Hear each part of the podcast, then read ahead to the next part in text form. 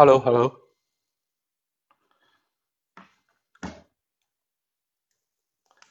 我们继续分享第六章华尔斯古老饮食法。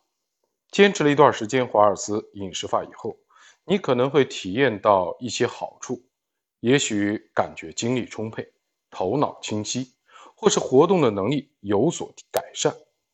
如果你感觉良好，可能会决定着手进入第二级。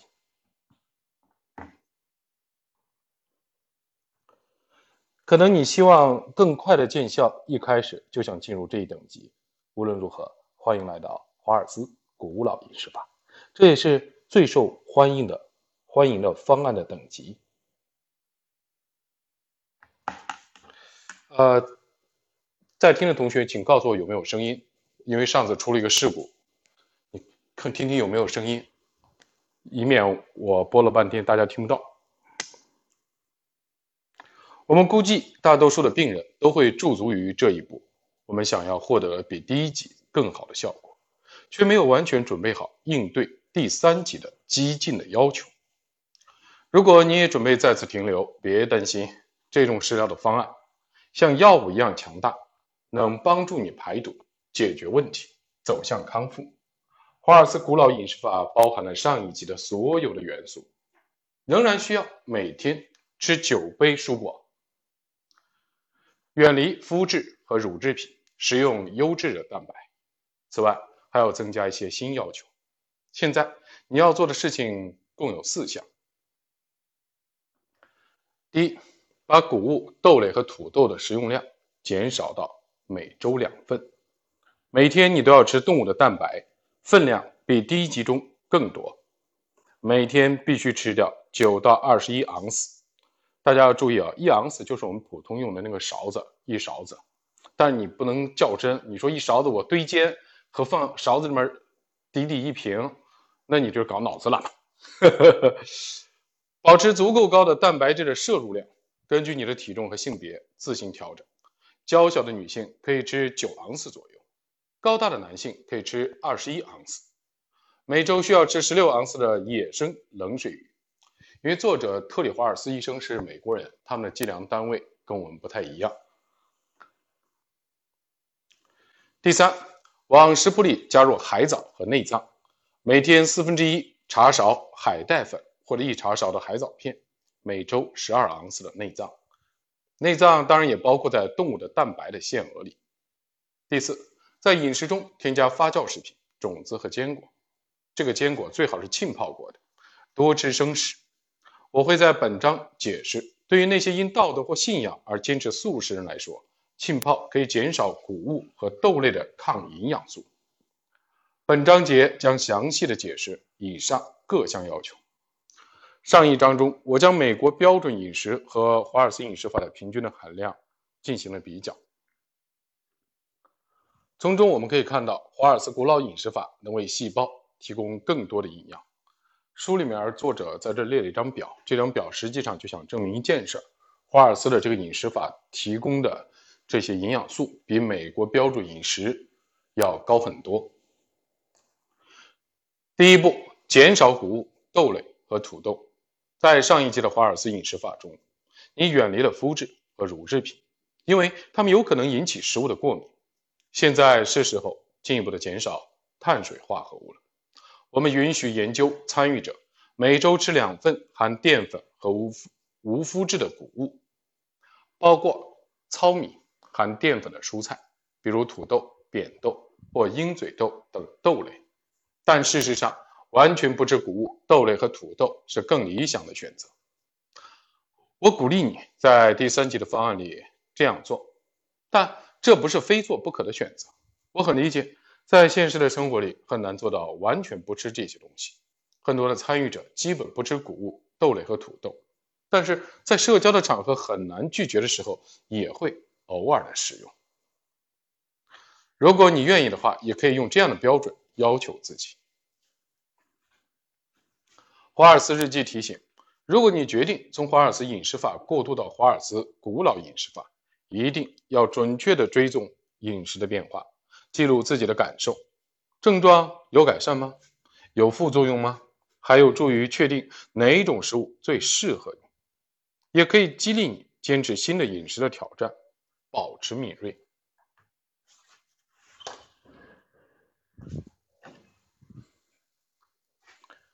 这种限制有时会让人困惑，因为很多人认为糙米、扁豆和土豆这些食物都是健康的食品。在某些方面，它们确实是，它们含有维生素、矿物质和蛋白质，不含麸质。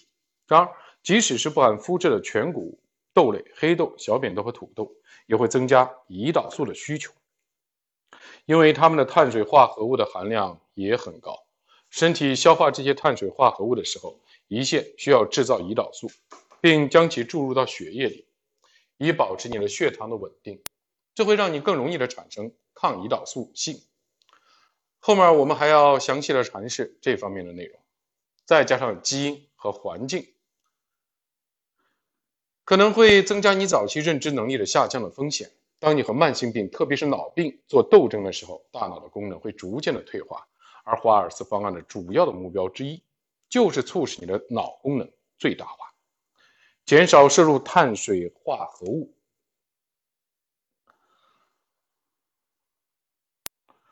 有助于减少炎症，改善你的胃肠道的健康。高碳水化合物食物太多，即使不含麸质，也会损害你的微生物群，就是肠道中的菌群的平衡，因为碳水化合物可以滋生。大量的嗜糖细菌和酵母菌，从而导致很多其他的健康问题。这里我再一次推荐一下《肠呃肠子的小秘密》，一个德国的女孩子写的一本书，非常棒，大家可以看一下。这样你会了解，人体其实本质上是由微生物这个菌落来维持我们的生命的。这里我得说句话，不然的话系统又说我是挂机啊。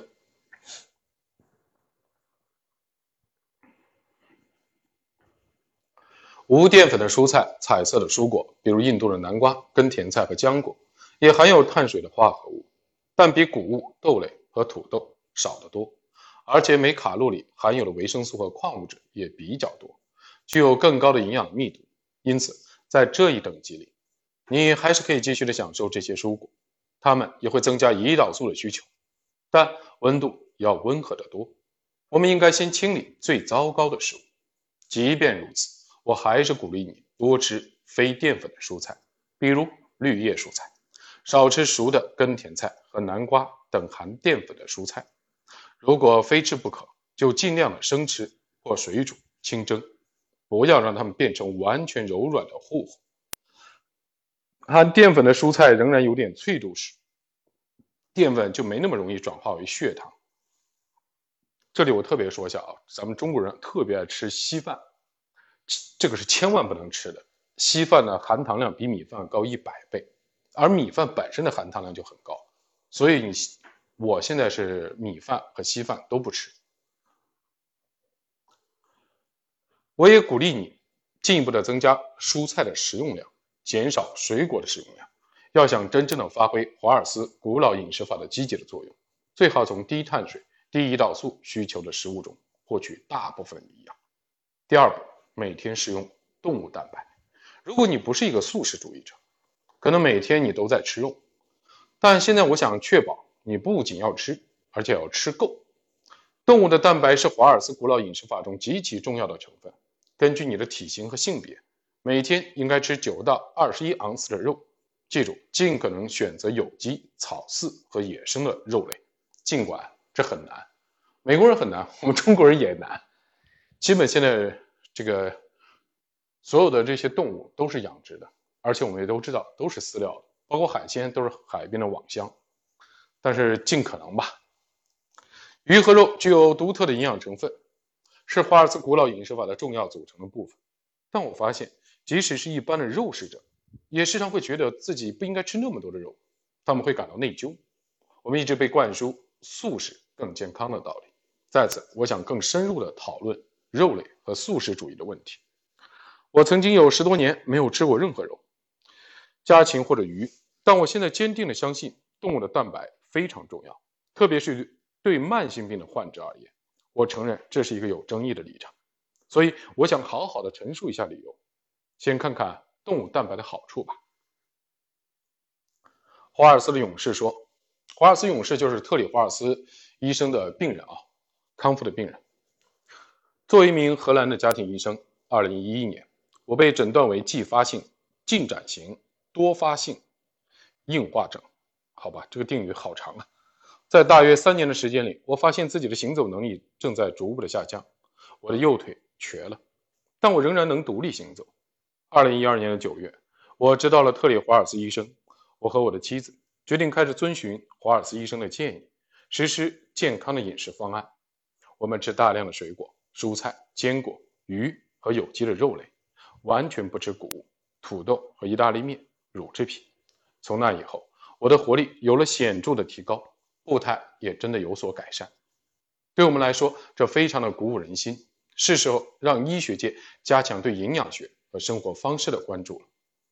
感谢特里华尔斯和他的团队给予我们的关于健康和疾病的全新的理解。马尔科与荷兰马斯特里赫特。动物蛋白的好处一，动物蛋白的好处之一是完全蛋白。人体需要蛋白质来进行生命的活动，制造细胞的结构，其中许多过程都需要复杂的蛋白质的分子。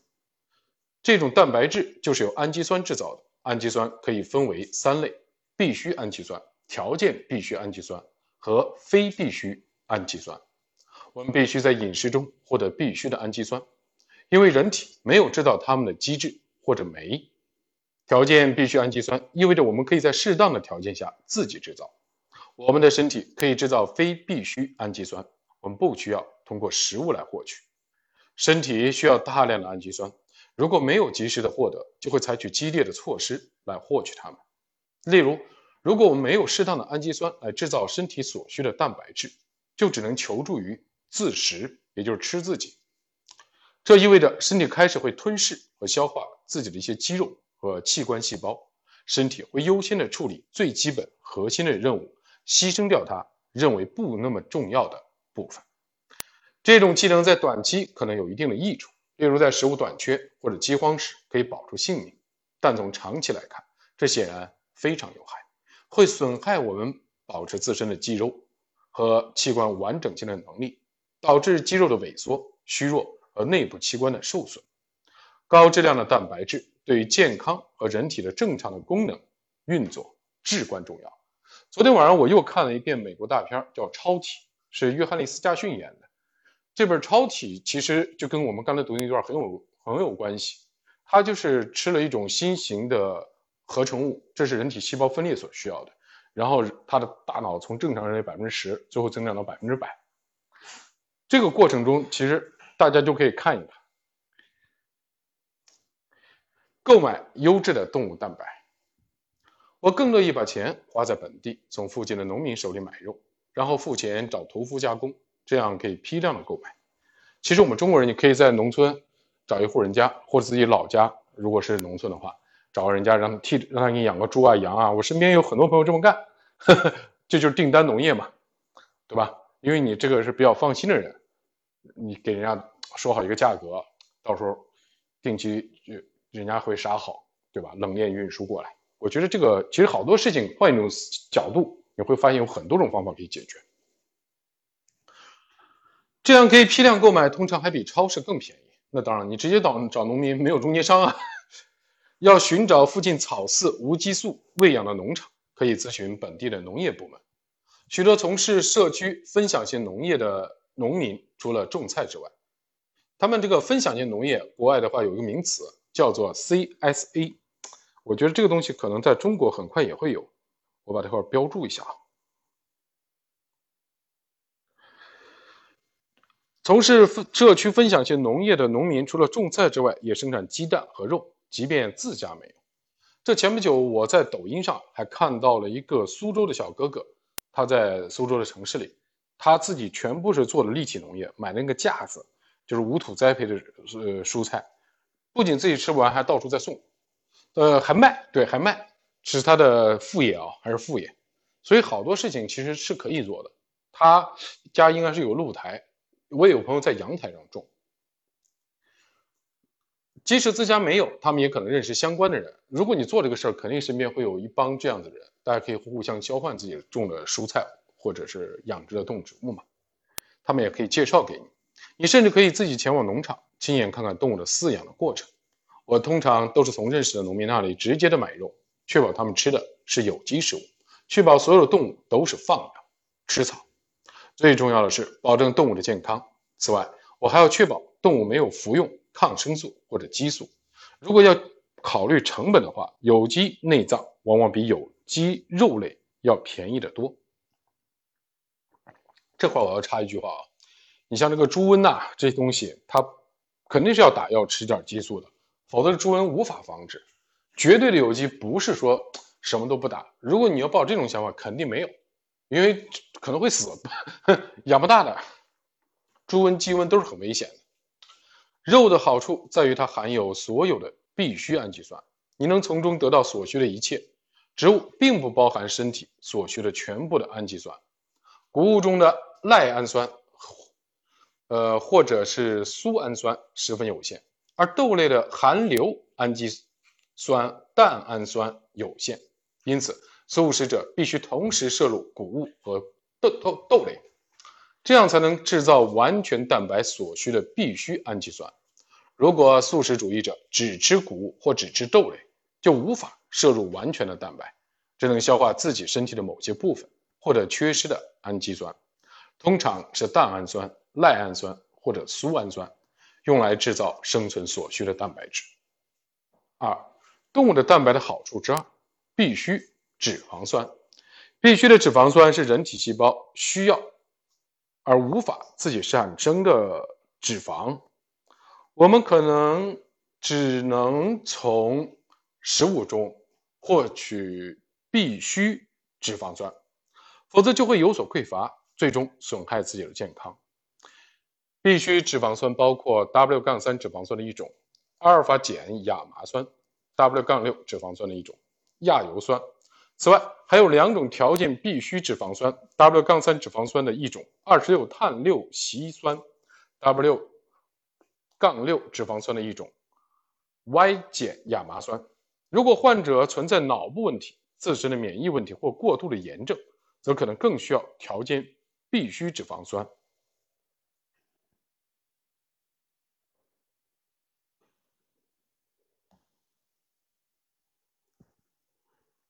人类出现的二百五十万年，以及智人出现的五十万年，在这么长的时间里，我们的祖先使用 W- 杠六脂肪酸和 W- 杠三脂肪酸的比例大约是一比一。植物、种子等食物中含有 W- 杠六脂肪酸，原始的人类也吃了很多富含 W- 杠三脂肪酸的草食野生动物和野生鱼类，这促使比例能够达到一比一平衡态。有助于降低患神经和心血管疾病的风险。今天，人类的生活和饮食方式都有了很大的变化，这一比例已经明显的偏向 W- 杠六脂肪酸，W- 杠三脂肪酸的摄入量急剧的下降。玉米油、大豆油和菜籽油等植物种子油，在第二次世界大战前一直被视为废产品，现在却被大量的引入人类的食谱，大大的增加 W- 杠六脂肪酸的摄入量。此外，饲养动物的数量越来越多，早已超过了草饲动物，导致肉类中的 W- 杠三脂肪酸含量下降。目前，对一些美国人来说，W- 杠六脂肪酸与 W- 杠三脂肪酸的摄入的比例已经高达十五比一，甚至四十五比一。换句话说，W- 杠六脂肪酸摄取太多了。当这个比例进一步的向 W- 杠六脂肪酸倾斜时，人体的很多化学反应就可能导致炎症和慢性病。哎，如果作者这么说，那意思就是说，我们经常发炎，比如刷牙牙龈出血，呃，包括，对吧？这个喉咙肿啊，都是因为 W- 杠六脂肪酸吸收过度了，而 W- 杠三不够。作者后面也会讲，前面也其实也讲过，W- 杠三脂肪酸都基本储存在动物的内脏里面，这个确实平常不太吃啊。最近看这本书开始，呃，拼命的做猪肝了。虽然我做的很好，但是以前真的很少吃。但你像猪心啊、鸡胗啊，我还是不太吃。这个真的跟女生没法比。如果缺少 W 杠三脂肪酸，更容易在血管中发生过度的炎症的反应，自身的免疫病、动脉的周周样硬化、心脏病和精神的健康问题发生率也随之提高。然而，只要多吃草饲的肉类和野捕的鱼类，同时不吃或大大的减少食用植物油，这样问题其实很容易逆转。怪不得少油少盐的，那以后炒菜少吃，多吃蒸的、水焯的。这些问题其实很容易逆转。对于素食主义者来说，要达到一比一的平衡特别的困难，因为他们不吃肉啊。三、动物蛋白的好处之三，对骨骼和关节的好处。古代人吃肉会充分的利用整个动物，最大限度提高人们的健康水平。今天我们只关注动物的肉，忽略了许多其他的部位，比如鸡爪。其实这些部位含有纯肉中缺少的有益的营养。骨骼、筋腱、脆骨和软骨是传统社会饮食中主要的组成部分。人们常用动物的骨头、软骨和结缔组织做汤、炖菜。这些食物能提供来自氨基葡萄糖聚糖分子家族的胶原蛋白和化合物，滋养人们的骨骼和关节。我还记得我的外婆和奶奶都喜欢啃鸡骨头末端的软骨，这说明对关节很有好处。看来老外跟中国的女生一样。都爱吃鸡爪。不幸的是，当时我并不重视他们的智慧，因为我觉得这个过程，哎，有点恶心。然而，现在我意识到，他们正在做一件对人类来说非常自然的事情：充分的利用对关节有益的资源。如今，我会咀嚼软骨，我会喜欢用棒骨做高汤和炖菜。华尔斯的勇士问答问：华尔斯方案对神经系统疾病？是否有特定的好处？答：我认为，周围的神经系统损伤与损害脊髓和脑的疾病不同，前者有很大的人为因素。周围神经同样非常需要维生素、矿物质、抗氧化剂和必需脂肪酸，也会被毒素和过度的炎症破坏。在我的诊所里，曾经来过几个糖尿病的神经病变和其他神经系统的疾病患者，在他们的身上。没有找到病因，也就是特发性的问题。他们采用华尔斯饮食法和华尔斯古老饮食法以后，效果和反响相当好。骨头汤味道鲜美，令人舒适。虽然我们还不知道具体的过程和原因，但汤中的氨基葡萄糖往往会直接进入最需要的关节部位，这是大自然的魔力。骨汤还富含人体骨骼所需的所有的矿物质，包括谷氨、酰胺和其他氨基酸。特别适用于有肠漏问题的人。我们的肠细胞更喜欢用谷氨、酰胺和氨基酸，而不是血糖或者葡萄糖当做细胞机器的主要的燃料。所以，获得了充足能量之后，就能更有效的治疗内部的伤害。每天喝一两杯骨头汤是治疗肠漏的极好的开始。肠道的细胞对谷氨、酰胺的偏好，也解释了当你患上流感的时候为什么会感到身体的疼痛。这是因为伴随着发烧等症状的出现，你的身体会从肌肉中提取谷氨酰酸。哇，这个知识太牛了！我要把它重点记录下来。也就是说，当你患上流感的时候，为什么全身酸痛？因为你的身体找不到谷氨酰胺这个营养素，它没办法，只好从你的肌肉中去提取，就是刚才讲的自食，自己吃自己，就你就肌肉疼痛了嘛。所以作作者建议啊，下次发烧的时候，你试着喝一点骨头汤，它能帮助减少从肌肉中提取谷氨酰胺的分量，可能会降低疼痛感。这就是传统鸡汤的秘诀，连骨头带汤一起煮。我的曾祖母非常聪明。简单的骨头汤的食谱，参见本书末尾的华尔兹饮食谱。素食的方子不能代替骨头汤，我就是鸡鲫鱼汤，呃。骨头汤，包括蹄膀汤，我们中国的传统这些食物都是有道理。这时候我就想起来，我们讲的那个乌鸡汤给女人补血，包括老人讲的吃什么补什么，都是有道理的。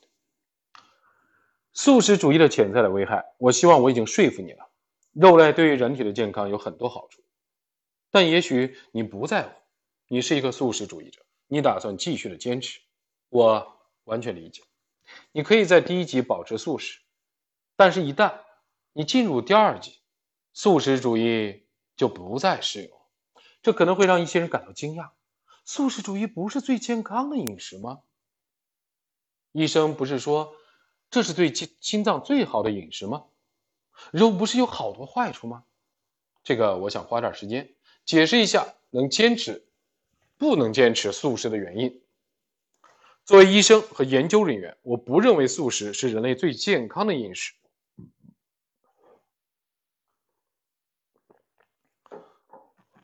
我相信它有一定的害处，尤其是在操作不当的情况下。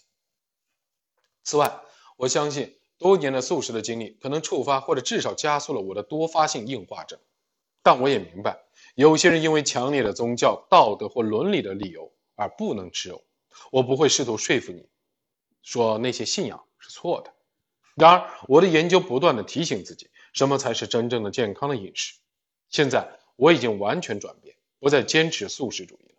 华尔斯古老饮食法结合了素食主义，每天九杯果蔬。和古老饮食、天然的动物蛋白，最健康的方方面面，我认为这是最适合人类的饮食方法。很多素食主义者虽然不吃肉，却仍在大量、高度呃仍在仍然在吃啊大量高度加工的食物，少量的蔬菜，而且没有充分的蛋白质来源，导致必需的脂肪酸、蛋白蛋白质、维生素、矿物质和抗氧化剂都严重不足。这种饮食。使他们面临严重的健康的风险。然而，即使对于那些吃了大量的蔬菜和蛋白质的素食主义者，我也有其他的令人信服的理由证明素食对健康有害。一、素食危害之一：破坏脂肪酸的比例。你应该知道 W- 杠六脂肪酸和 W- 杠三脂肪酸的平衡，但你可能不知道，只吃素食并不利于解决这个问题。很多植物性的食品被宣传为富含 W- 杠三脂肪酸。比如亚麻籽、核桃和大麻籽，这些食物营养丰富，我经常吃。然而，它们也含有大量的 W- 杠六脂肪酸，通常不会宣传，却不含我们身体所需的几种 W- 杠三脂肪酸，比如二十二碳六烯酸和二十碳五烯酸。相反，它们含有阿尔法碱亚麻酸，人体需要将其转化以后才能派上用场。ALA 的分子链较短。人体的细胞需要经过几个步骤将其延长，才能转化成最需要的 W- 杠三脂肪酸 EPA 和 DHA。转化过程的效率非常的低下，你吃到的 ALA 中只有百分之五，孕妇是百分之七到十才能转化成 DHA。也就是说，你需要吃十到二十倍的 ALA 才能满足大脑所需的 DHA。在较高剂量的橄榄油、亚麻籽油和鱼油对注意。缺陷多动障碍患者疗效的研究中，只有吃鱼油的患者才能改变红细胞膜中 W- 杠六和 W- 杠三的比例。在改善 W- 杠六脂肪酸和 W- 杠三脂肪酸比例方面，证明鱼油比植物油更有益的研究有很多项，这只是其中之一。鱼油中的 W- 杠三脂肪酸比动物中的 W- 杠三脂肪酸对人体的益处更大，这个毫无疑问。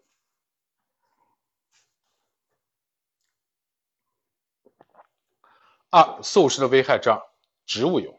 除了 W- 杠六脂肪酸和 W- 杠三脂肪酸的比例以外，从玉米、葵花籽和油菜籽中提取的油，通常使用了乙烷等有毒溶剂。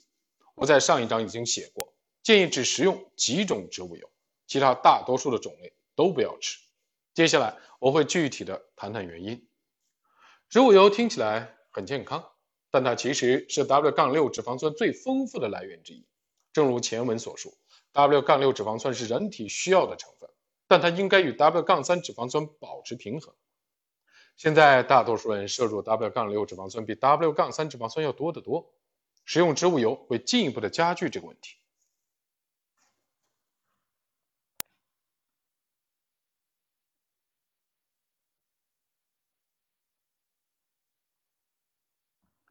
问题还不仅限于此。对于自身免疫病的患者而言，W- 杠六脂肪酸过多相当的危险。我这里发个言啊，大家有问题也可以在这里直接提。玉米油和大豆油是最糟糕的品种，会彻底的毁掉 W- 杠六脂肪酸和 W- 杠三脂肪酸的平衡，因此，我建议我的病人不要吃任何的玉米油和大豆油。菜籽油通常被认为富含 W- 杠三脂肪酸，它确实比其他的植物油的 W- 杠三脂肪酸多一点。然而，当你加热菜籽油的时候，W- 杠三脂肪就被分解了，结果就起不到什么健康作用。在这里，我再插播一下：植物油只要加热，只要加热，原来的脂肪酸就会被破坏，尤其是橄榄油。换句话说，你家里如果买了橄榄油，千万不要加热使用，千万不要加热使用。而且橄榄油一旦开封之后，一定要密封放在冰箱里。所以说，因为橄榄油非常好，它可以提高你的呃大脑的细胞，减少减缓或衰老的速度，因为它可以对抗自由基嘛。你可能认为橄榄油是一个不错的选择，是的，它确实很好，但是有一个条件，千万别加热。你看作者也在说了，橄榄油中的双键更容易被热量破坏，也就是氧化，加热之后的优点也就烟消云散。另外，橄榄油含有二十多种促进健康的多酚，也就是抗氧化剂，它会因为加热而被破坏。建议你把它直接放到沙拉酱里凉拌使用，这样可以保护有益健康的抗氧化剂。因为有这二十多种抗氧化剂，所以它能防衰老。哎呀，我再想想，我们家那个橄榄油都是炒菜加热用，真是暴殄天物啊！哎，没文化真可怕。别用橄榄油炒菜，最适合炒菜的油就是动物油。这点我要夸一下我我家的那位，如猪油、牛油和鸡油。好了，我知道以后肥肉干嘛了，我炼油放到冰箱里。如果一定要用植物油，那就用椰子油。好家伙，我还没吃过椰子油，它在高温下不会变性。关于植物油的坏消息还有，我敢打赌，你以为反式脂肪只存在于加工食品里，所以说我特别讨厌买那个面包啊、蛋糕这些东西，因为它全是反式脂肪。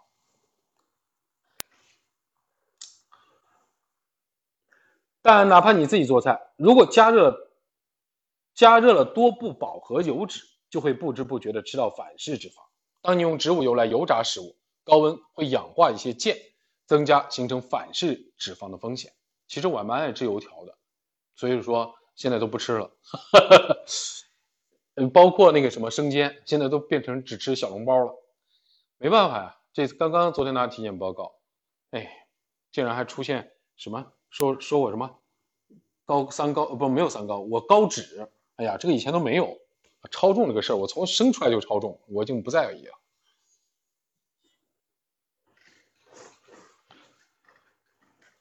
当你用植物油来油炸食物，高温会氧化一些键，增加形成反式脂肪的风险。油温越高，产生的反式脂肪越多，油中丢失的维生素和抗氧化剂越多，油反复加热的次数越多，也会产生更多的反式脂肪。也就是不能重复使用煎炸油的原因，这也是拒绝快餐店油炸食品的一个好理由。即使他们当然不会炸一批薯条，哈 哈 对，有些是常识。他们当然不会炸一批薯条就换一次油，这成本谁受得了？所以我家里，你看我为什么我也不油炸？那我好不容易吃个东西，半锅油就废了，多浪费啊，是吧？而且毫无疑问，他们一定会使用更便宜的植物油，而不是传统的猪油。疯了，谁敢用猪油去油炸？家里有矿啊！反式脂肪的危害。十九世纪九十年代，科学家开始往脂肪中添加氢化物来制造反式脂肪，使它们在室温下成为固体。但这些新型的脂肪，直到第二次世界大战以后，才真正的进入食物的供应。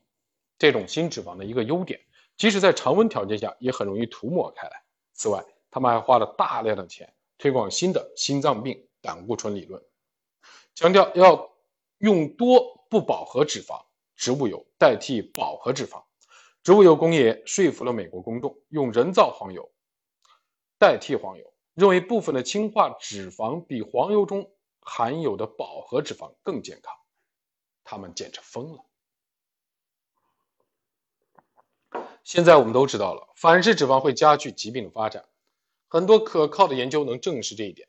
反式脂肪的分子进入人体的细胞膜。会使膜变硬，干扰细胞间的信息的传递。反式脂肪也会弄乱我们的细胞生物的机制，增加血管和脑中的炎症，扰乱激素信号的传导，结果是动动脉的粥样硬化，动脉堵塞，发展更快，脑萎缩更严重，脑细胞之间的沟通更难。饮食中的反式脂肪也会增加患肥胖症和糖尿病的可能性。在前文所述，m 曼的一项研究中，科学家测量了老年人，也就是平均八十七岁的思维能力、脑体积及脑中的维生素、矿物质、必需的脂肪酸和抗氧化剂的水平，以及血液中氢化脂肪或反式脂肪的水平。研究发现，被试体内的反式脂肪越多，思维的能力受损就越严重。脑体积也就越小。今天，呃，有人有这个读者评论说，怎么还不更新？所以我今天赶紧把这个这个这篇文呃这本书更新一下。也希望能够听直播的同学有什么问题可以直接跟我讲。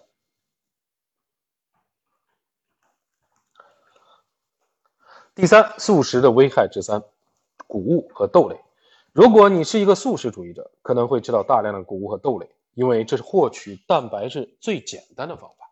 哪怕你患有自身的免疫病而不能吃麸质，仍然需要吃很多无麸质的谷物，比如全谷物和豆类，这样你才能获得足够的必需的氨基酸，从而形成完全蛋白。你可能听说过，没必要在同一顿饭里同时吃谷物和豆类，只要在几天内吃多吃几种。食物就可以了，但事实是在同一顿饭中混合食用谷物和豆类，仍是确保获得所需氨基酸的最简单的方法。但是五麸质的谷物和豆类也存在问题，其中含有一些抗营养素。作为一个素食主义者，你摄入的抗营养素的分量可能会超过适宜的指标。这些抗营养素包括植酸盐、凝集素和胰蛋白酶。抑制剂，植酸盐也叫植酸，是肌醇和磷结合的产物，会折合结合锌、铁、钙、镁等矿物质，将它从体内带走。换句话说，植酸盐会阻碍人体对镁、钙，尤其是锌的吸收，从而导致矿物质缺乏。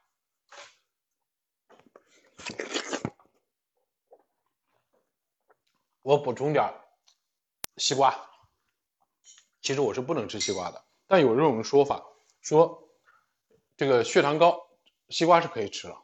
真的我也搞不懂啊，反正这个夏天只吃两次。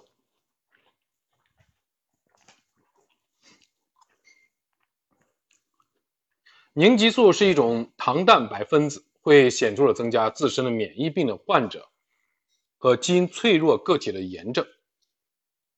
胰蛋白。胰蛋白酶抑制剂主要存在于豆类中，会阻止对蛋白质的消化吸收，而蛋白质对于健康至关重要。如果你想通过食用豆类来摄取更多的蛋白质，可能会被同时吃下去的胰蛋白酶抑制剂破坏掉。然而，有一种方法可以避开一部分的抑制剂，包括植酸盐和凝集素，那就是让它们发芽。如果你在食用谷物，豆类、种子和坚果之前，先把它们浸泡一段时间，植物食品就开始发芽，从而产生了植酸酶，这有助于降低植酸盐、凝集素和胰蛋白酶抑制剂的活性。因此，我建议素食者在吃谷物和豆类之前，先泡它二十四个小时，并在烹饪前仔细的清洗，这也减少了谷物和豆类的烹饪时间。这看起来好像有些浪费时间，实际上却能大大的提高蛋白质和矿物质的吸收率，非常值得一试。为什么我直播中从来没有人说话呢？自己给自己笑两下。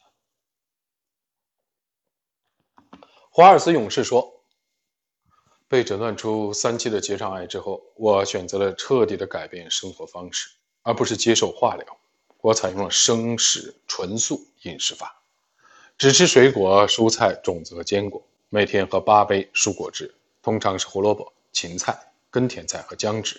我每天都吃抗癌食品，尤其是十字花科和葱科的蔬菜，包括西兰花、花椰菜、卷心菜、甘蓝、洋葱和大蒜。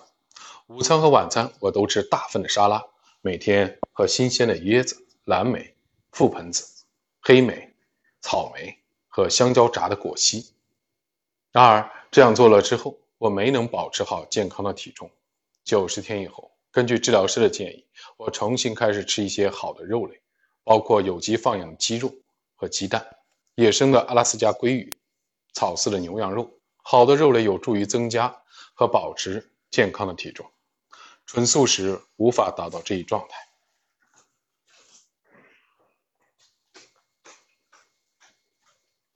二零一二年，我看到了华尔斯医生的 TEDx 演讲，我很高兴看到他成功的用营养学治愈了自己，并将这种方法分享给了大家。他的饮食的原则与我自己治疗时遵循的原则基本一致。现在我的脑癌症已经彻底治好了，但仍在遵循。华尔斯一饮食法，来自大自然的天然的食物，能让身体保持在最佳的状态，帮助我们排毒、修复受损的细胞和再生的新细胞。它们有助于保持健康的体重，提供能量，让你感觉良好。克里斯与美国田纳西州孟菲斯市。四、素食危害之四：大豆。对于不吃肉的人和素食主义者而言，大豆是最受欢迎的蛋白质之一，特别是在美国，人们往往严重的依赖大豆产品。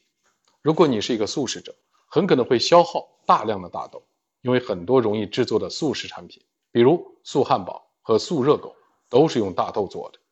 而且许多流行的素食的菜肴都含有大豆的制品，如豆腐和豆豉，还有豆浆、大豆奶酪、大豆冰激凌。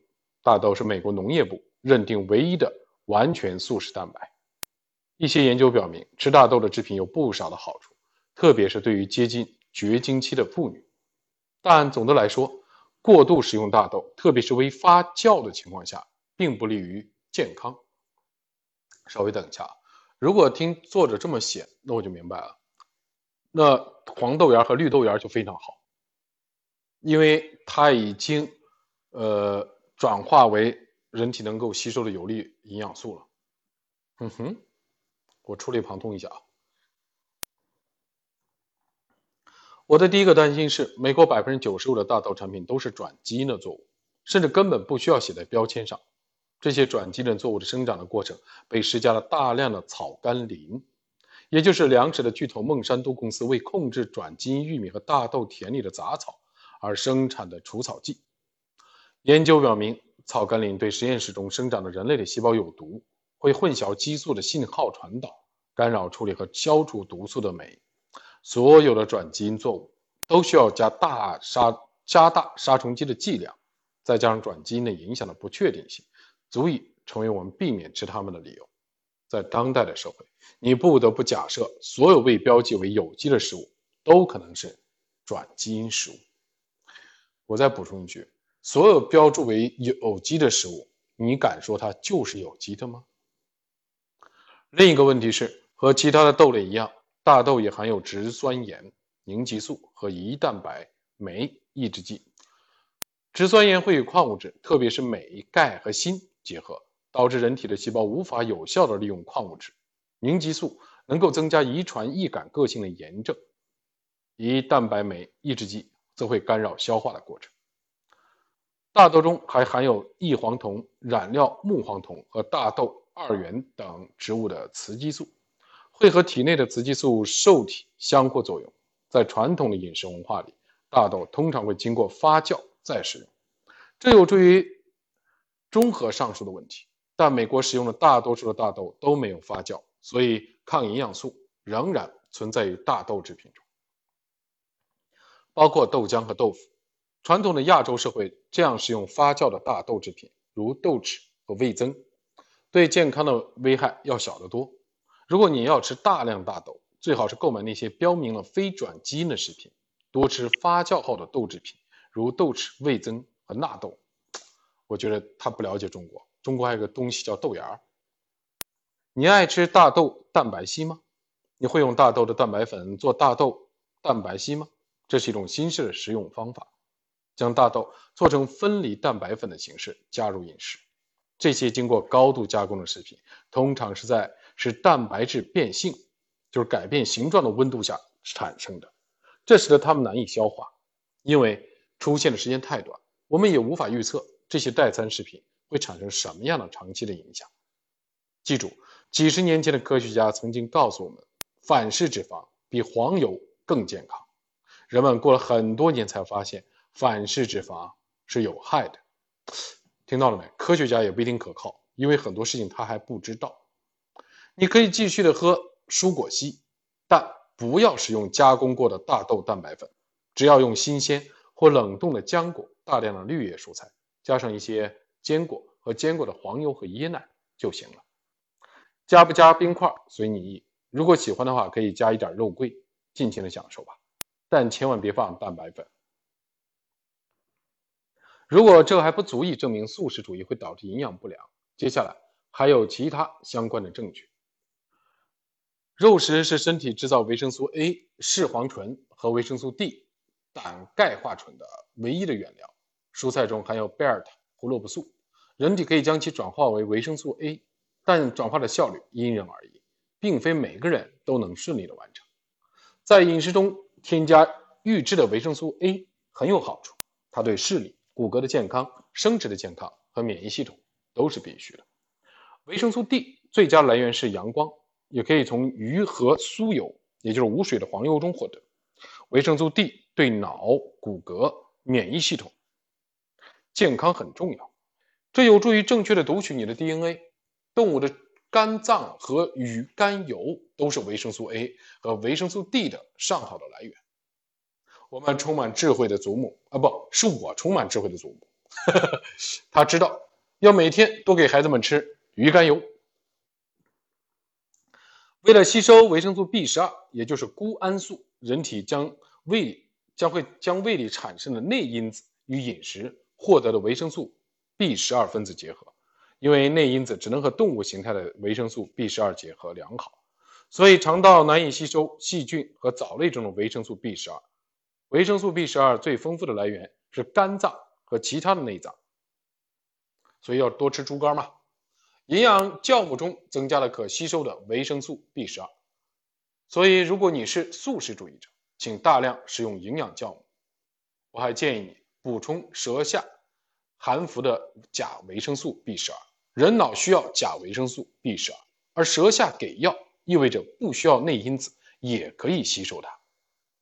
如果你多年以来一直坚持素食，低胃酸的风险会更大，从而降低你吸收维生素 B 十二和许多矿物质的效率，这会导致更高的脑和心脏病、骨质疏松和肠道菌群失调的风险。肠道的菌群的失调又会反过来导致肠漏和更大的自身免疫病的风险。最后，我想强调的是，我并不是试图抨击素食主义者。我只是告诉你，为什么是我认为最适宜自身免疫病和慢性病患者的饮食方案。你需要利用所有可能的方法来治愈自己，让身体的状态变得更健康，其中就包括食用动物的蛋白。当然，我说了这么多，选择权还是在你自己手里。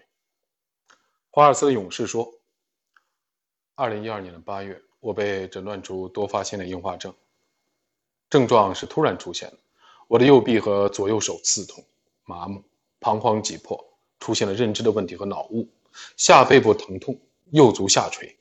周六我还在打高尔夫球，第二周周五我只能借助拐杖走路。我很害怕，不知道发生了什么。我接受了五天的静脉注射类固醇的治疗，再加上物理的治疗、作业的疗法，然后还针对找词问题做成了语言障碍的校正训练。极度的绝望之下，我在网上四处的搜索、阅读关于多发性硬化症的文章。我试着和神经内科的医生讨论饮食的问题，因为曾经在文章中读到，自身的免疫病的患者可以尝试无麸质的饮食。医生建议我坚持均衡饮食，因为无麸质饮食可能只是一种时尚的潮流，而且很难坚持。二零一二年十月，我去看了一位全科医生，他建议我从饮食中排除麸质、乳制品和鸡蛋。然后进行过敏的测试。就在这段时间，我发现了华尔斯医生，他的故事给了我希望，我开始每天吃九杯蔬果，再加上有机的瘦肉、大量的野生鱼、海藻和一些内脏。尽管我真的不爱吃内脏。然后过敏测试结果出来了，我对麸质、乳制品、鸡蛋、大豆和杏仁高度敏感。这项测试进一步的验证了华尔斯医生的说法。拒绝让我的免疫反应发作的食物，多出多吃蔬菜、瘦肉和海藻以后，我的身体慢慢走向了痊愈。我坚持华尔斯饮食法四个月了，维生素 D 水平从十七提高到五十二。服药量减少了，体重还减掉了十四磅。我现在时常的锻炼，每周跑几次步，每次跑两英里，每天走三英里，骑自行车、游泳、做力量的训练、冥想，每天的拉伸身体。我每天自己做蔬果昔和正餐，一周三四次外食或点外卖的日子一去不复返。通过这样的饮食，我的能量的水平提高了，脑雾和语言的障碍消失了。皮肤变好，整个人都精神了。当然，坚持华尔兹饮食法并不容易，我的家人也不得不随之做出了一些调整。但最终，我还是选择了为了健康克服困难。现在，我和我的身体相处得很和谐，它能给我提供充足的燃料。米歇尔与美国马里兰州巴尔的摩市。第三步，多吃海藻和内脏。数百万年前，我们的祖先在非洲的大草原是非常优秀的食腐的动物和猎手，食物十分的珍贵，所以一旦逮住了一只动物，除了吃肉之外，原始人类还会把它的肝脏、心脏、肾脏和大脑全部吃掉。我们的祖先也会从更大的食肉动物，比如狮子的捕猎中捡漏。当狮子杀死猎物时，他们会很聪明的先吃内脏，然后猎狗和豺狼闻风而至。将剩下的肌肉吃掉。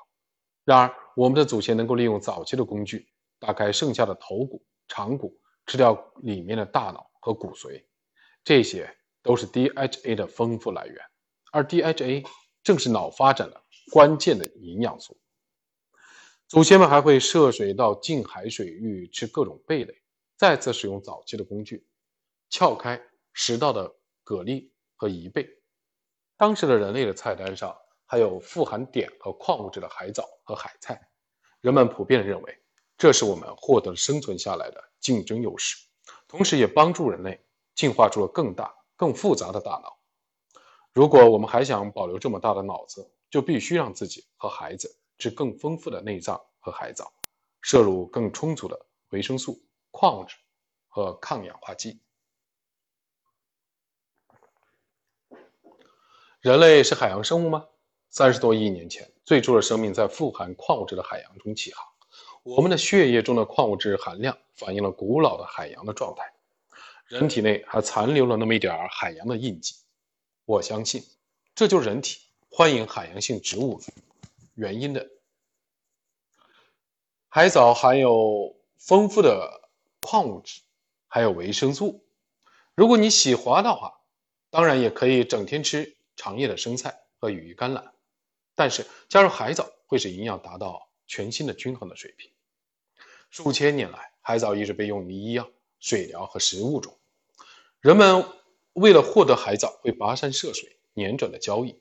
他们可能不知道海藻能够提供丰富的矿物质，但却莫名其妙的知道它很重要。尤其是沿海地区，自古以来很自然的食用各类海藻。天然的是味精，就是从这个海带中提炼的。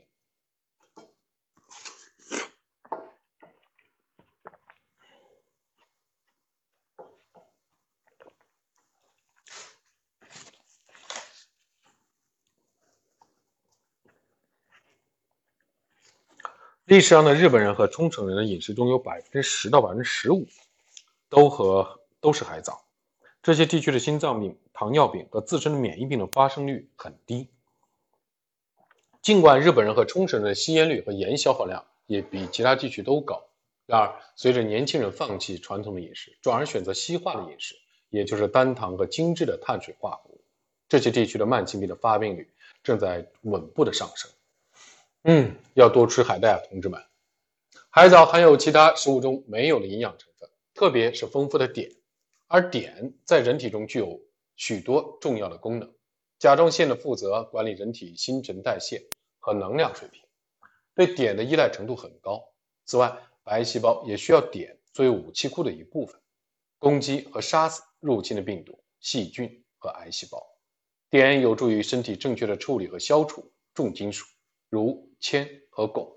如果你的饮食中矿物质、维生素和抗氧化剂的含量很低，本人或家族有脑病史或心脏病史，那么。你的脂肪中储存的毒素，比如铅和汞，可能性就会更高。包括脑子里的脂肪，当碘含量过低的时候，就容易出现甲状腺肿大、甲状腺功能低下、甲状腺功能减退等问题，也更可能出现莱姆病等问题。在过去的半个世纪，碘和微量的矿物质的摄入量在美国稳步的下降。部分的原因是医生一直在告诉病人少吃盐，而碘盐是大多数美国人碘的主要来源。更糟糕的是，通过向供水系统中添加氟化物和氯，以及向食物中添加溴，我们一直在不断的向食物中添加卤化物。而这些卤化物、卤素的化合物在化学形态上与碘相似，会干扰细胞中的碘受体。有些。食物，比如大豆、亚麻和卷心菜等蔬菜，如果生吃，也会稍微干扰碘的摄入，但不要过度的食用。这些食物仍然利大于弊。由于摄入量的降低，我们必须增加碘的每日的摄入量。的确，医生建议我们不用摄入过多的盐分，但通常而言，人们容易吃过量的是加工食品中的盐，这些盐一般都没有碘。美国人在家做饭很少。所以使用的碘盐比较少，正是由于碘摄入水平不断的下降，甲状腺的功能减退的发病率正在稳步的上升。根据估计啊，百分之十到百分之二十五的美国妇女患有甲状腺的功能减退，主要的原因就是缺碘。幸运的是，你不需要在饮食中添加更多的盐来获得更多的碘。海藻是一种丰富的天然的碘源，海藻还含有许多有价值的矿物质，包括钙、铜。铬、铁、碘、锂、锰、镁、钾、硒、硅、硫、钒和锌。你可以从中获得维生素 B 族和维生素 A、C、E 和 K。其他有用的化合物包括海藻酸盐，有助于清除人体内的溶剂、塑料、重金属，甚至放射性元素。还有优盐多藻、优盐藻多糖。可以提高白细胞对抗慢性病、毒感染的功效。二零一一年日本的地震海啸之后的核辐射，以及随后的核反应堆部分的熔毁，让很多人对产自日本的海藻的安全性表示怀疑。近期，我通常从加拿大和缅因州购买海藻，为了方便起见，我会来买来自于干净水域的海带粉和海苔片，它们可以持续的生长，并且被标记为有机食品。已经通过了放射性重金属和农药含量的测试，能够确保额外的安全性。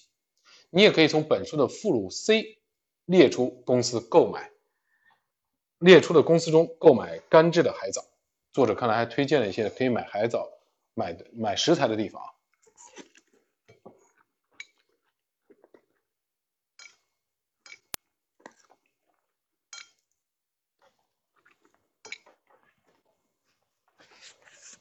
全世界有数千种不同的海藻，可以分为绿色、褐色和红色。不同颜色的海藻中有不同类型的叶绿素。绿色的海藻如海莴笋，必须生长在靠近海岸的浅水中；褐色的海藻可以生长在水面以下一百尺的深处；红色的海藻则长可以生长在水面以下四百英尺的深处。理想的情况下，它们我们应该使用所有颜色的海藻，才能获得最佳的效果。这其实没有看起来那么难吧？你可能没有注意到，附近超市里可能会卖一些海藻，而天然的食品店几乎肯定至少有几个包装好的品种可供选择。海藻有多种的形式，包括新鲜的、晒干泡发的、片状的和粉状的。如果你去亚洲的食品市场，就会发现大袋大袋装着的各种各样的海藻。如果你正在使用甲状腺的药物，请先阅读一下。如果你正在接受甲亢或者甲减的治疗，在饮食中添加海藻可能会影响你所需要的甲状腺的药物量。记得问你的医生。慢慢的在饮食中加入海藻，从每周一次开始，然后逐渐的增加服用海藻的频率和数量。和你的医生联系，保持监测甲状腺激素的水平。你可能会发现自己需要减药，很少有加药的情况，一定要慢慢的调整，多和你的医生联系。如果你没有接受甲状腺药物的治疗，我建议你坚持一个月，每隔一天吃一点海藻，尽量的混合食用不同种类的海藻。最简单的方法是交替使用海带粉和海苔片。第一个月每隔一天吃四分之一茶勺，如果进展顺利的话，就可以改为每天吃四分之一茶勺。最好是在烹饪和吃的食物中加入海藻。这样一来，你的口味就能帮助指导摄入的分量。或者，如果你能找到新鲜的海藻或者干海藻，就可以把它们加到饭菜里。重点是慢慢的增加海藻的分量。而且多吃一些不同的品种。下面是我建议每天食用海藻的分量，每天选择以下选项之一：新鲜或者脱水又泡发的海藻的2.5盎司，一盎司的干海藻泡发以后可以变成大约一杯新鲜的海藻；干燥的海苔片一茶勺，粉末四分之一茶勺。我们来看看华尔斯的勇士怎么说。就在2011年的圣诞节前。我终于告诉了我几个亲爱的朋友，自己被诊断为复发缓解性多发性硬化症。第二天，我收到一位朋友发来的电子邮件，里面是华尔斯医生在 TEDx 的演讲，他的话引起了我的共鸣。我一遍又一遍的观看演讲，高兴的知道我每个月都要吃肝脏和洋葱，这正是我需要的。和祖母一起啃骨头。吃沙丁鱼的回忆浮现在心头，让我忍不住的微笑起来。华尔蒂斯医生给了我希望，对我意义重大。那天开始，我根据他的方案调整了饮食习惯。不到一个星期，我注意到我的头部的压力、视力以及我所谓的直接的思考的能力都发生了显著的变化。我已经反复的感谢我的朋友很多次了。德布拉与美国纽约。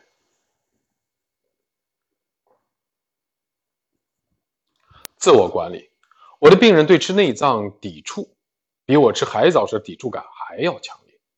我不知道为什么，因为就在几代人以前，内脏是西方饮食中最常见的一部分。我曾祖母的食谱《烹饪概论》和知识手册出版于一八九零年。这个作者华尔斯的曾祖母真牛逼，哎呀，厉害厉害。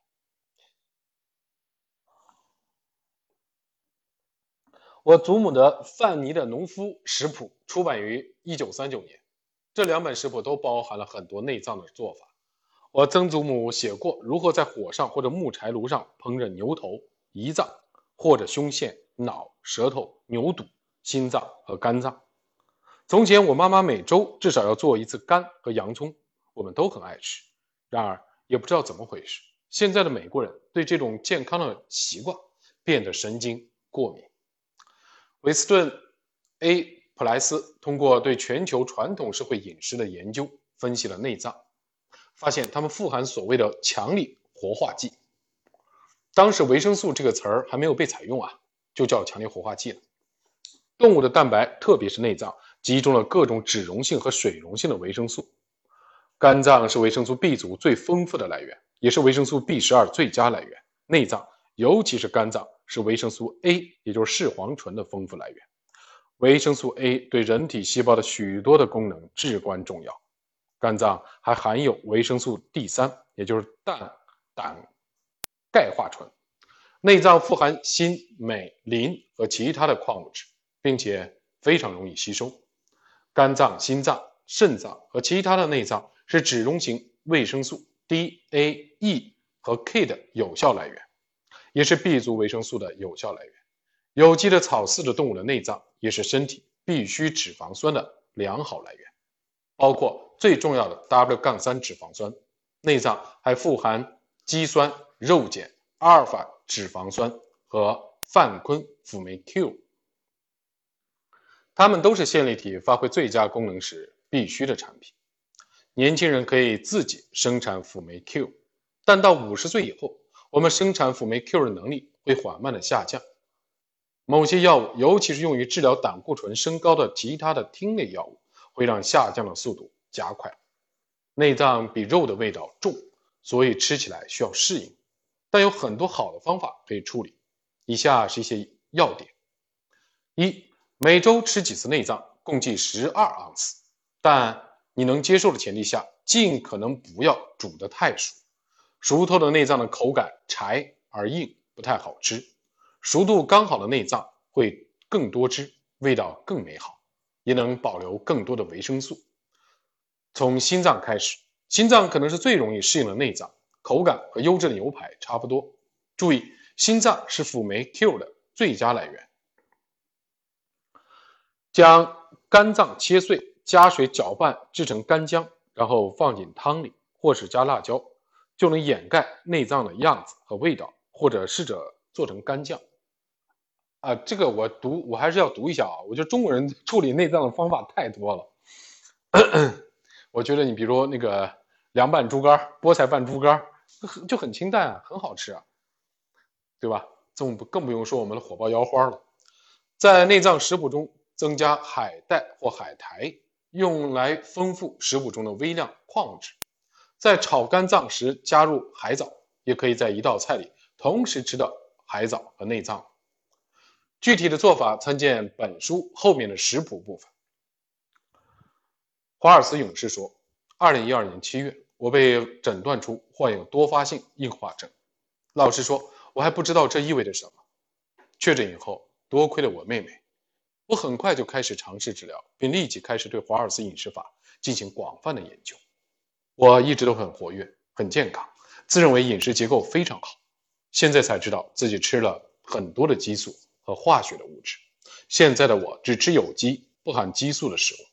我每天早上做一个蔬果昔，大约三杯甘蓝、欧芹、发芽的芝麻、葵花籽、南瓜籽、发芽的核桃、生姜、海盐、螺旋藻粉、开菲尔发酵饮料和一小部分的水果。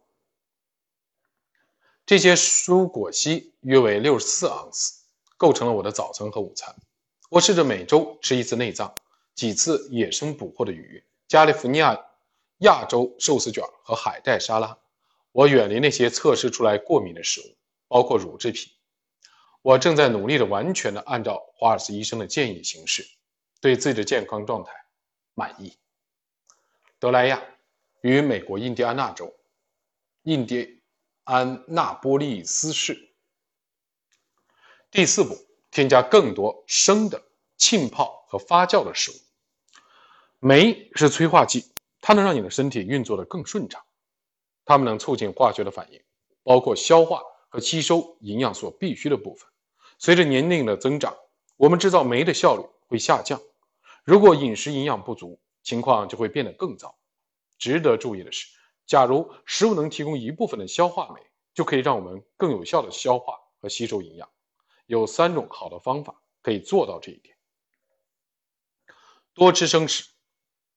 多吃浸泡过的食物，多吃发酵食品，最好同时做到这三点。生食，最开始的时候，我们的祖先生吃一切，即使在五十万年以前，人类开始烹饪食物，仍会大量的食用生食，包括肉类。烹饪食物会破坏细胞壁，使一些消化过程更容易，吸收更多的矿物质和维生素。但所有生的植物和动物。产品都包含酶，这些酶能触发食物的消化过程。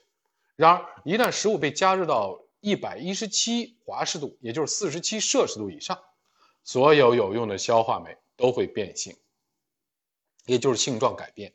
这意味着它们不再具有动物的活性，呃，生物的活性，而且在本质上已经被破坏了。考虑到动物的蛋白的丰富的营养不能完全的吸收，是一大遗憾。然而，这正是许多人在烹饪的时候的事情，尤其是过度烹调的时候。举个有趣的例子：第一批在北极地区的探险家都死了，他们一直坚持食用西方化的食物。随后前往北极的探险家学着因纽特人的传统的方式进食，也就是吃生肉，不但活了下来，而且体重还增加了。即使他们不是当地人，也不也不适应极端的气候。许多狩猎和采集者的饮食和传统的饮食，不仅包括生的蔬果、坚果和种子，还包括生肉和生鱼，以及仅通过发酵或腌制加工、低温烹饪的肉。特别的警示：如果你选择吃生肉，食用前一定要将肉生冻至少两周，然后将肉浸泡在醋和盐中腌制二十四小时。这能降低细菌和寄生虫污染的可能性，但不会降低到零。因此，如果你想吃生肉，请务必注意感染的风险。如果你购买的是工业养殖、饲料喂养的肉类，这种风险会非常高。这个我有切肤之痛啊！我在三年前，就是疫情之前，去了一趟日本，应该是一八年的冬天。呃，当时我在名古屋。吃到了一个生的马肉，我我对所有没吃过的、没见识过的东西都想试一下，就一小碟儿。吃完后那个晚上，我拉了一个晚上。我当时住的是一个呃青旅，哦，真的是有台湾人，包括还有中东人。那天晚上估计他们都听到了，把所有人折腾惨了。所以天没亮我就跑了，想想真是丢人之极。就是生肉不是所有人都适合的，你大我的肠胃就不是很好。真的是拉了一晚上，人都快疯了，快死了的感觉。早上起来走的时候连牙都没刷。我记得我是买了个漱口水去的那个名古屋火车站，所以我觉得这个这个警告大家要特别注意，不是所有人都适合。我觉得大部分可能人都不是很适合，切记切记。生鱼片我觉得没问题啊。华尔斯勇士说，自从改变了饮食习惯，我已经有了四个多星期没有出现多发性硬化症症状了。我的皮肤干净清爽，睡眠质量好转，不再需要服用反酸药，头晕和平衡问题大大减少。我在实践华尔斯古老饮食法，除了草色的肉类之外，任何预先包装好的东西我都不吃。我不吃谷物，不吃糖，不吃大豆，不吃化学物质，尽可能多吃有机的食物和多种色彩丰富的蔬菜。我喜欢这个状态，正在不断的发现丰富多彩的新美食。现在一切变得充满了新鲜感，我也完全的享受现在的病状态。我的胸部不再出现心脏病发作一样的肌肉痉挛。我每周锻炼三到四次，包括骑自行车、游泳、跑步、健美操和练瑜伽。我靠，这个人家生活这么丰富，是不是不用工作啊？华尔兹医生是激励我不断向前的动力之源。如果没有看到他的演讲的视频，我可能不会想到，仅凭食物。也能让我免于痛苦。乔迪于美国科罗拉多州丹佛市桑顿。如今不幸的是，吃生肉存在极高的风险，这是因为大量加工食品都是在大型的肉类加工厂生产的，成百上千个动物的肉堆放在一起，不健康的动物肉和相互污染的可能性很大。由于受污染肉类的健康风险很大，特别是大型工厂饲养的动物，我一般不推荐吃生肉。个别情况下或许可以尝试，例如来源可靠的达达牛肉或可信赖的餐馆里的寿司。无论如何，如果你选择吃生肉的话，一定要非常谨慎地选择肉的来源。更安全的方法是在饮食中加入大量的生水果和蔬菜，并且采用低温烹煮法。尽可能缩短烹饪的时间，找到值得信任的农民，从农场直接买干净的肉，最好是内脏。这个我要插播一下啊，显摆一下。这个我我家里人，我老婆都说我做的那个爆炒猪肝特别好吃，为什么呢？其实里面有一个秘诀，就是油加热了六成热的时候，就得关火，然后的话把浸泡好的猪肝要溜熟，就是在油里溜一下再捞出来。这你不管是用葱爆呀，还是这个蒜苗爆都可以。但是你如果是高火高油，你随便一翻炒，弄不好这个猪肝就老了，就咬不动了，柴了嘛。所以说他这，因为我刚才他特别讲要用低温烹煮，我就想到这件事儿。从农场购买干净的肉，最好是内脏。肉尽量不要做的太熟，至少在你能接受的范围内，多吃腌好的肉和鱼类。当然，吃生的果蔬就更容易做到了。我喜欢在每顿饭里加上生的植物，无论是一大盘沙拉，还是作为甜点的水果，或者蔬果昔。如果生食让你的胃不舒服，不要太急于求成，根据自己的情况控制好分量，逐渐的增加。哪怕只吃吃一点生食，也比完全没有的好。哎呀，我的我做沙拉到现在做的都不好，嗯，这个要好好学习一下。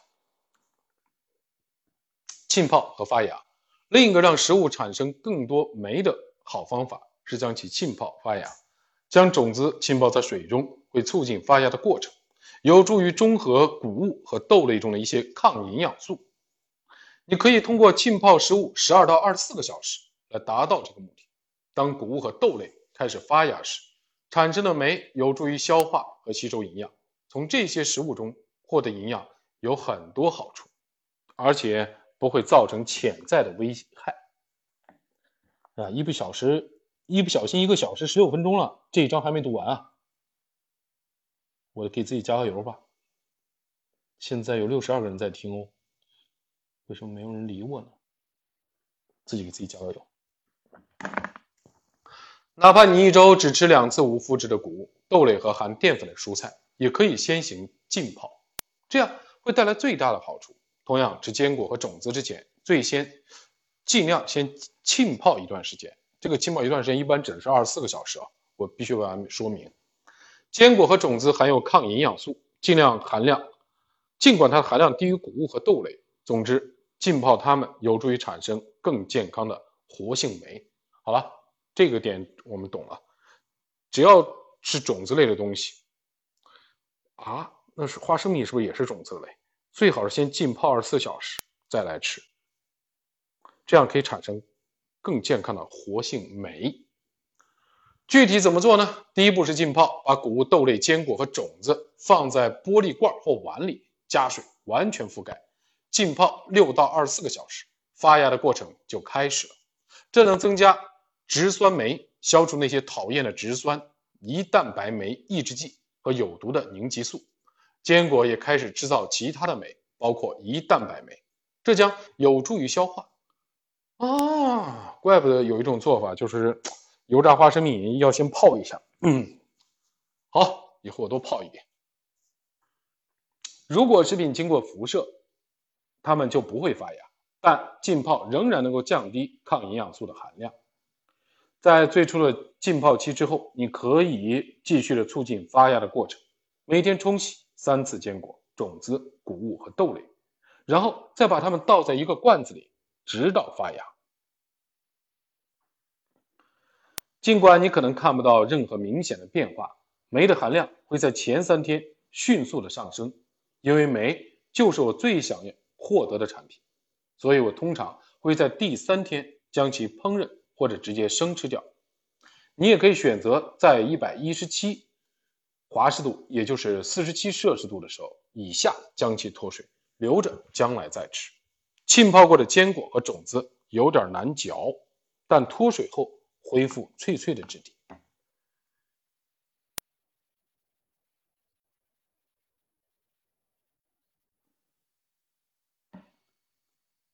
谷物、豆类、坚果和种子浸泡至少需要二十四个小时，也可以继续到发芽，甚至长出嫩叶。如果你看到芽了，立刻把它吃掉，因为嫩芽很脆弱，很容易被细菌感染，导致腹泻。这也是我一般不会超过三天的另一个原因。为了最大限度的减少细菌污染的机会，浸泡结束以后进行最后一次冲洗，然后可以把浸透的坚果放在大功率的搅拌器内。加上水或者冰块，制成坚果的乳饮品，还可以再往里面加牛油果做成布丁，或者你可以把浸泡过的坚果或种子放进脱水器里，在最低温下放置一夜，第二天就可以享受美味的松脆的口感。里面还富含矿物质、酶和脂肪酸。关于坚果，忘了烘烤的坚果吧，应该吃的是生坚果。因为它们能提供一些关键的营养素，我提倡生吃浸透或发芽的坚果，尤其是杏仁、核桃、向日葵籽和榛子。核桃是 W- 杠三脂肪酸的良好来源，杏仁和向日葵籽是维生素 E 的。哦，向日葵籽那不就是我们吃的瓜子吗？嗯，极好来源。维生素 E 由八种脂溶性化合物组成，它们是有效的抗氧化剂。我终于明白为什么女人显得年轻了，因为她们爱吃瓜子，爱吃鸡爪，这些都是 W- 杠三 和抗氧化剂的来源。对大脑中的髓鞘起重要的保护作用，还能保护细胞膜免受自由基的损伤。我建议每天最多吃四盎司浸泡后的坚果。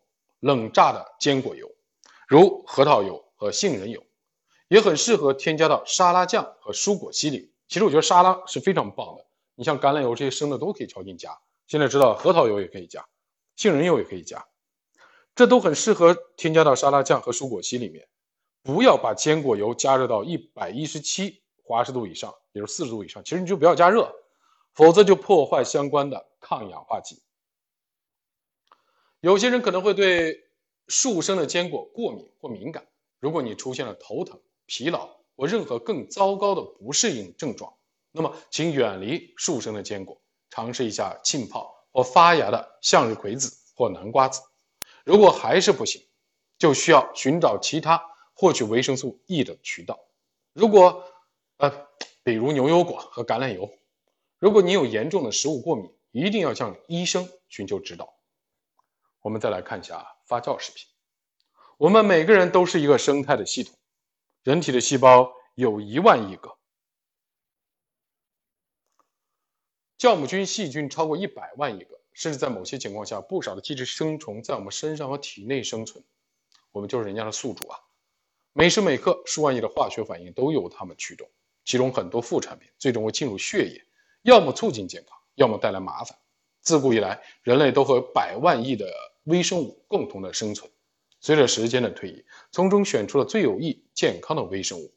我们把这种由细菌、酵母菌和寄生虫组成的健康的混合物称为老朋友。它们能帮助消化食物和副产品，使我们既可以有效的利用它们，也可以安全的排泄它们。科学家一直在研究细菌和酵母菌对健康的影响，而我们也深知。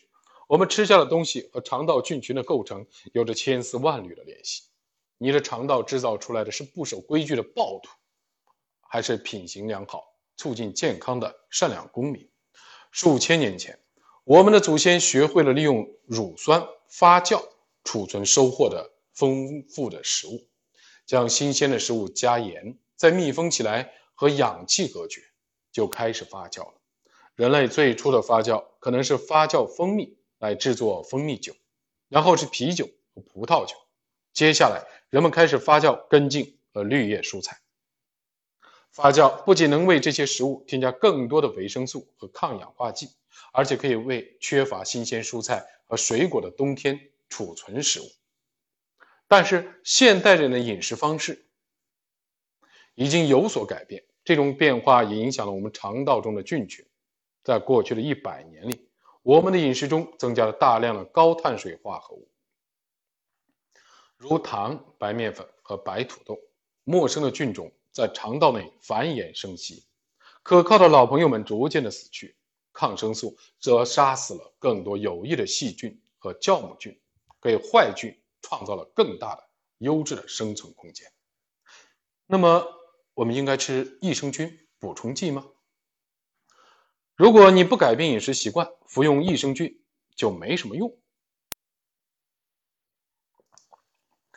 益生菌补充剂可以为肠道增加五十亿到一百五十亿个活菌，虽然数字看起来很多，其实不会对人体上百万亿的细菌和酵母菌产生太大的影响。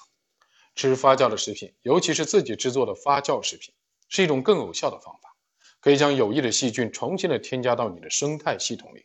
同时，可溶性纤维可以从蔬菜、种子和水果中获得，尤其是欧车前子、亚麻籽和奇亚籽、西梅、浆果、杏仁、豆类、卷心菜、洋葱、蘑菇，喂养有益的细菌。狩猎和采集者通常每天就能获得八十克的膳食纤维，主要就是来自非淀粉的绿叶蔬菜和根茎。如果你不断的采用太多的糖和淀粉喂养坏的细菌，有益的细菌就无法立足。然而，一旦你的肠道状况良好，服用益生菌补充剂就能让这些有益的细菌在友好的环境下存活。如果你还是想吃补充剂，记得要轮换不同的种类，用酒杯蔬果代替加工的食物之后，你可以从肠道中的有益菌提供，你可以为肠道中有益菌提供生长所需的纤维。不过，发酵食物会给肠道带来更多有益健康的乳酸菌，促使肠道变得更健康。这就是为什么发酵食品通常也被称为乳酸发酵食品。过去的人们每顿饭都会吃活菌发酵的食物，我相信你也可以做到。不知道该吃什么样的发酵食品？以下是我的推荐：酸奶，这可能是美国饮食中最常见的发酵食品，但我建议你远离乳制品。所以尽量避免含乳制品的酸奶和开菲尔发酵饮料，替代品是可以是乳酸发酵的杏仁乳和椰奶酸奶，它与新鲜的浆果搭配起来非常美味。记得选择不加糖的品种。康普茶，这是酵母和细菌的美味的结合。康普茶是绿茶和红茶中加入红茶的菌母，一种由细菌和酵母组成的煎饼状的共生的菌落。还有一些糖而制成，其中的糖会被细菌消化掉。你可以在健康食品商店或者普通的超市买到它。当然，你也可以在自己家里做。后面我附了一个食谱：乳酸发酵卷心菜、德国泡菜、韩国泡菜和其他各种泡菜，请参阅本章后面华尔斯食谱和附录 C 资源部分。营养酵母、酿酒酵母，这种酵母在甘蔗或者甜菜。糖蜜上生长数天，然后被加热杀死并干燥，通常会做成淡黄色的薄片。它富含维生素 B、RNA、矿物质和蛋白质。其他维生素 B 族，包括维生素 B 十二，也常常会被添入其中，使其成为素食者非常重要的食物。然而，营养酵母中天然存在的游离谷氨酸盐，可能会对某些人起到兴奋性的毒素的作用。导致头痛和易怒。营养酵母不会促进白色的念珠菌生长，它口感很不错，像奶酪一样，能帮助你度过不吃乳制品的过渡期。所以，如果你吃起来没有什么异样的感觉，那么尽情享受吧。然而，如果你吃完以后出现头疼和不其他的不适感，就别再吃了。啤酒的酵母也是由酿酒酵母制成的。但它没有添加维生素 B 十二，所以我更建议你吃营养酵母。非谷物的酒精，因为啤酒和许多蒸馏酒都是由谷物制成的，所以我建议尽量不要喝，除非它们被特别标注为无麸质。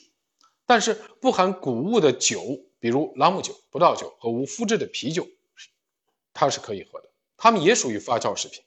女性每天不要超过一小杯的葡萄酒、啤酒或烈酒，男性每天不要超过两小杯。天哪，只喝两小杯的啤酒，你会能做到吗？为什么有些发酵的食品会给人带来麻烦？有证据的表明，有些多发性的硬化症的患者肠道中的白念珠菌会过度的生长，白念珠菌释放的副产品扩散到血液里，对脑细胞和线粒体存在毒性，导致严重的疲劳和脑雾。这可能是由于使用抗生素或高糖高碳水化合物饮食。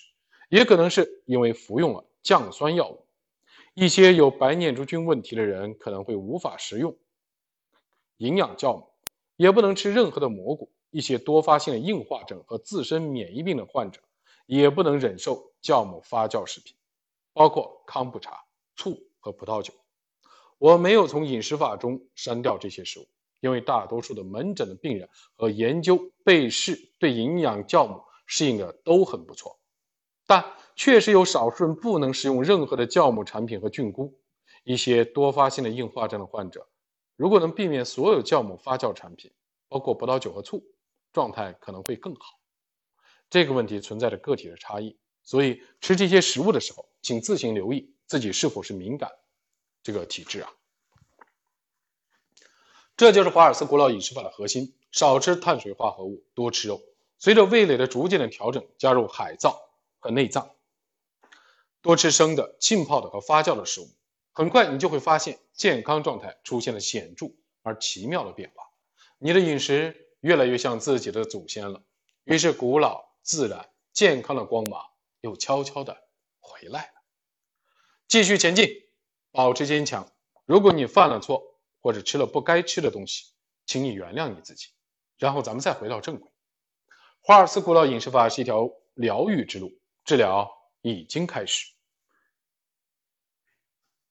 接下来，我将为大家介绍华尔斯古老饮食法的基本原则以及一周的食谱。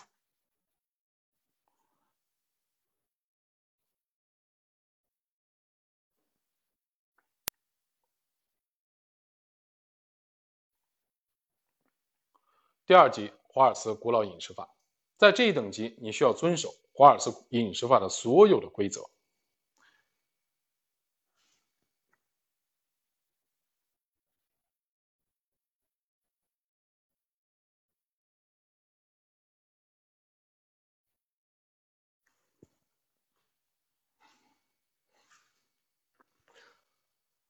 酒杯蔬果、无麸质、无乳制品以及所有其他禁止或限制的食品和工艺，包括鸡蛋、非有机大豆、精致甜味剂和微波加工食品。